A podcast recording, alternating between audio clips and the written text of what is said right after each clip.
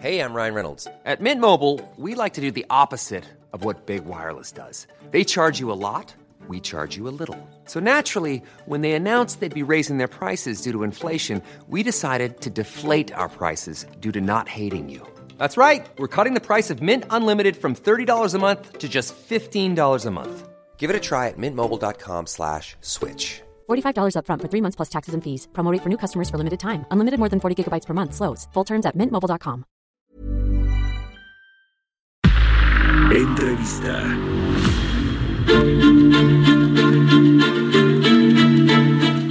Bueno, vamos a hacer contacto con el doctor Federico Rubli. Él es asociado del Consejo Mexicano de Asuntos Internacionales. ¿Cómo estás, Federico? Muy buenos días.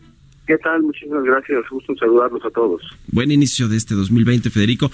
Oye, pues este conflicto geopolítico entre Estados Unidos e Irán que pues bueno, ya eh, comienza a complicarse con lo que vimos en, en Canadá ayer con el, el, primer ministro eh, Justin Trudeau con respecto pues al, al eh, avión que derribaron en territorio iraní y en el cual iban más de 60 canadienses y que bueno, pues se sospecha o casi se, se ha confirmado que tuvo que ver ahí el eh, pues un misil iraní que fue disparado desde tierra y que terminó por desplomar derrumbar este este avión. Es decir el conflicto de Estados Unidos contra Irán pues se hace más grande no ahora con Canadá y con otros aliados de Irán. Cómo lo ves tú en términos generales el, la actualidad de este conflicto y por supuesto cuáles son las repercusiones para México eh, bueno, como cualquier perturbación y choque geopolítico que pues inclusive en el pasado pues, obviamente México ha enfrentado ya varios de estos episodios, eh, aquí el, el, riesgo desde el punto de vista económico y financiero que vemos es que pues obviamente estas, estos choques pueden ocasionar eh, pues volatilidades y desestabilizar los mercados eh, financieros en México, ¿no? Eh, entonces, bueno, pues aquí obviamente también tenemos ese, ese, ese riesgo potencial y bueno, ante esto, eh, creo que es importante lo que señalaba el, secretario de Hacienda eh, Herrera hace unos días, ¿no? En donde nos decía que, eh, pues que en realidad la economía mexicana estaba blindada o protegida para eh, enfrentar pues algunos de estos embates eh, financieros que pueden ocasionar, que podría ocasionar este, este conflicto, ¿no? Eh, es, es, es, usual, ¿no? Que ante choques o perturbaciones de origen externo se utilice este lenguaje de decir que estamos blindados, o sea, que estamos uh -huh. protegidos, ¿no? Y, y bueno, pues en este caso el, el, secretario sí tiene razón porque en potencia, pues sí tenemos suficientes recursos para poder enfrentar eh, una posible aguda volatilidad cambiaria o, por ejemplo, alguna para el pago de obligaciones de la deuda pública externa y o salidas de capitales, ¿no? Sí. Eh, en ese sentido, pues él, él mencionaba, y no, pues, tiene razón, o sea, el, el, nivel de reservas internacionales que tiene el Banco de México en estos momentos es sin precedentes, son más de 180 mil millones de dólares, que además están complementadas por este, este famoso apoyo a través de la línea de crédito flexible del Fondo Monetario Internacional, que son unos 61 mil millones de dólares adicionales, ¿no? Y además, bueno, pues esta administración ha hecho un, buen esfuerzo para lograr un perfil de pagos de la deuda pública que sea ordenado y no y no oneroso. Entonces, bueno, todo esto obviamente contribuye y ayuda, ¿no? Eh, pero yo creo que lo más importante, en caso de, alguna crisis financiera debido a, esta, estas volatilidades este, geopolíticas, ¿no? Lo más importante es tener claras las reglas bajo las cuales se aplicarían estas protecciones que, he mencionado, ¿no? Ante la posibilidad de estos choques que pudieran ocasionar conflicto.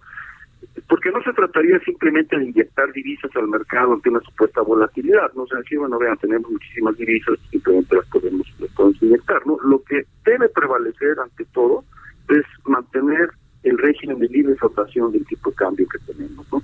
y uh -huh. debemos usar reglas de apoyo que sean congruentes con esa flotación, justo como lo hicimos en el, en el año 2008, cuando la gran crisis global, ¿no? O sea, fue exactamente ese, ese fue el caso, ¿no? Se aplicaron estos, estos recursos de emergencia, pero todo siempre dentro del marco de prevalecer el, el régimen de libre flotación el tipo de cambio, que es realmente la mejor protección que tenemos.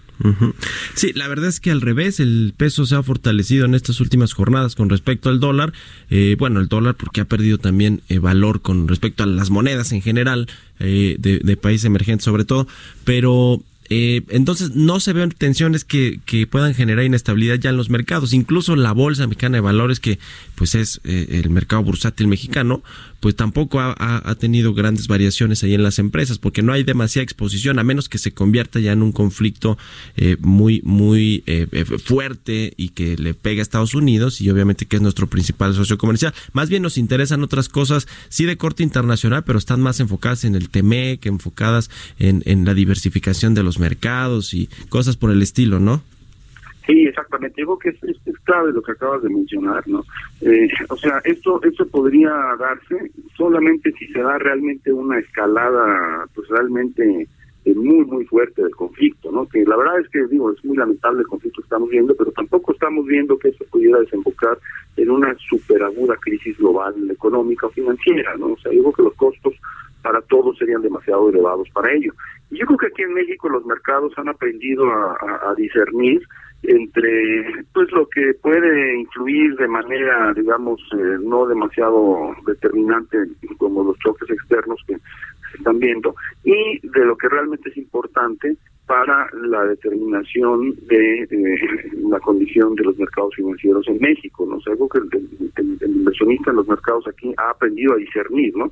Y decir, bueno, esto sí es importante, ahora estoy más preocupado eh, de que se logre, por ejemplo, la aprobación del TENEC a la brevedad posible, de que se mantenga la, disciplina fiscal, en fin, o sea, toda una serie de cuestiones más bien vinculadas con las condiciones internas, ¿no? donde, claro, las condiciones externas contribuyen, pero, eh, como, como bien dijimos, eh, solamente en casos en que realmente esto se ve como una crisis pues aguda y algo que pueda ser de alcance muchísimo más global, ¿no? Pues sí, además ya dijo Arturo Herrera ayer que se contrataron estas coberturas petroleras que bueno, pues eh, eh, le dan le dan también más certeza ahí a la, a la volatilidad de los precios del petróleo que fue que es lo que nos podría afectar en términos de ingresos y también en el término de la compra de gasolina en Estados Unidos.